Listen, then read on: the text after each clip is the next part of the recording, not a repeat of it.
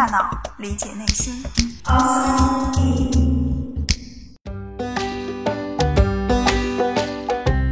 欢迎来到 Outside In，我是冰峰。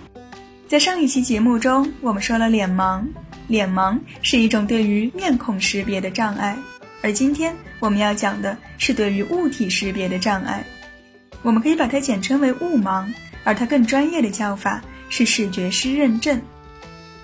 现在在我的桌子上有一个键盘、一只水杯、一串钥匙，我可以很轻易地叫出它们的名字，因为它们都是我非常熟悉的东西。但其实，即便是我们不那么熟悉的，甚至是从未见过的，比如说一头粉红色的大象，我们知道在自然界中是不存在粉红色的大象的。可是我们通过它那大大的耳朵、长长的鼻子以及一些其他的特征，依然可以很轻松地判断出这是一头大象，只不过它被涂上了奇怪的颜色。与此同时，在我们的大脑中也会出现一头立体的大象，不论我们看到的大象是正面还是侧面，鼻子朝上还是朝下，都不会影响我们对于它是一头大象的认知。而对于物体的识别，我们似乎也不用费太多的脑筋。然而，在这个过程中，大脑究竟是如何运作的呢？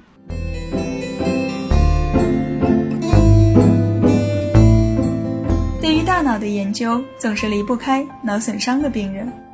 有这样一群人，他们能够看见物体，却认不出它是什么。比方说，你在他面前放一把钥匙，让他照着样子画出来。它可以非常好的完成，这说明它的视觉接收是好的，并且对于形状的识别也是好的。可是，如果你问他刚才你画的是什么，他会告诉你说不知道。这个不知道的背后可能有两种解释：第一种，他失忆了，所以不能够从记忆库中调取和钥匙相关的信息；第二种就是视觉失认症，他知道钥匙是什么。只是没有办法仅凭视觉判断出来。如何区分这两种情况呢？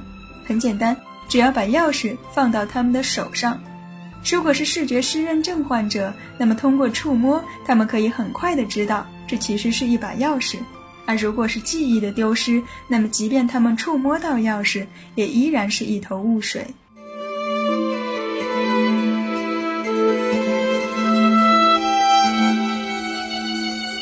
视觉失认症这个现象其实很早就被发现了，不过在最开始，人们只是把它称作心灵盲，一直到弗洛伊德将它命名为失认症。除了叫不出物体的名字，视觉失认症患者还有一个比较明显的特征，就是他们无法对物体进行功能配对。如果你给他们看一张收起来的长柄雨伞的照片。然后再给他们另外两张图片，让他们选择哪一个与之功能类似。一张图片上是一根拐杖，而另一张图片上是一把撑开的雨伞。正常情况下，我们都会选择撑开的雨伞，因为它们都是用来遮雨的。但雾盲患者往往会选择拐杖，因为它们的形状看起来更相似。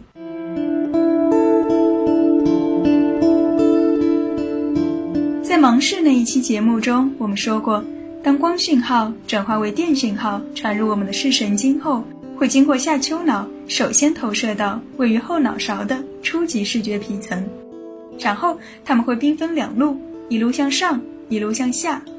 往上的一路主要负责物体空间的识别，它会告诉我们这个物体在哪儿；而往下的一路则是对物体本身的辨识，包括颜色、形状。以及它究竟是什么？我们今天说的视觉失认证，就是在向下的通路上遇到了问题。通过对大量病患的研究发现，当我们大脑的下颞叶受损时，就会出现雾盲的现象。下颞叶是什么位置呢？颞叶差不多是从我们耳朵到后脑勺的这块区域，它主要负责的是听觉信息的接收以及一些概念性的认知。包括我们上一期提到的人脸识别，也是在这个区域。那么下颞叶，顾名思义，就是在颞叶靠下方的位置。我们可以把下颞叶想象成是一条香肠一样的东西，香肠的一头在我们的后脑勺，而另一头在耳朵这边。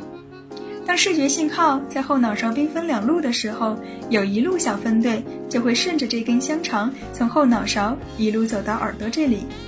如果香肠的后半段，也就是靠近后脑勺的位置坏了，那么小分队就过不来了。于是我们就会出现无法辨识物体形状的情况。如果你给他看一把钥匙，他是没有办法临摹出来的，因为他分辨不了钥匙的形状。而若是香肠的前半段，即靠近耳朵的地方坏了，那么小分队虽然能够顺利地识别出物体的形状，却没有办法叫出它的名字。就像我们前面说到的，能够准确地画出来，却不知道自己画的是什么。只有当小分队毫无阻碍地从香肠里走出来，它才能够将这些信息与其他的感觉系统以及我们的记忆系统进行整合。而视觉失认症患者。往往就被困在香肠里，走不出来了。下颞叶是大脑负责识别物体的一个区域，至于它究竟是如何识别的，目前仍不清楚。我们能够知道的是，不同长短、不同角度、不同距离的线条在大脑中会激活不同的神经元。可是，线条的识别和物体的诠释并不是一码事儿。我们为什么会知道那是一把长柄雨伞，而不是一根拐杖？视觉、触觉还有记忆之间，又有着怎样的关系呢？